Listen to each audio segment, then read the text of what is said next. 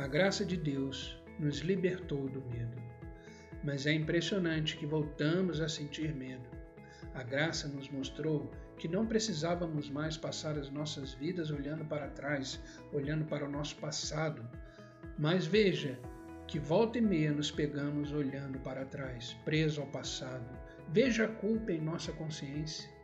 Por que nós somos tão rápidos a reverter para os nossos velhos caminhos? Ou, como Paulo tão francamente escreveu: Miserável homem que eu sou, quem me libertará do corpo sujeito a esta morte? Isso está escrito em Romanos, capítulo 7, versículo 24. É assim, nós ficamos indefesos na luta contra o pecado.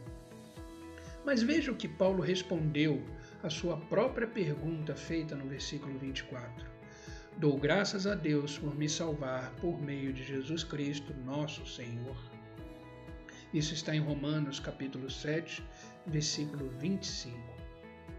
O mesmo que nos salvou primeiro está lá para nos salvar ainda. Esta é a mensagem da graça. Ei, você é salvo não por aquilo que você faz, mas por causa daquilo que Cristo fez. E você é especial por causa daquele a quem você pertence. Então, continue a sua jornada, olhe para frente, entenda que dias melhores virão, o melhor ainda está por vir. Pense nisso. Tenha uma abençoada e produtiva semana em Cristo Jesus. Que Deus te abençoe.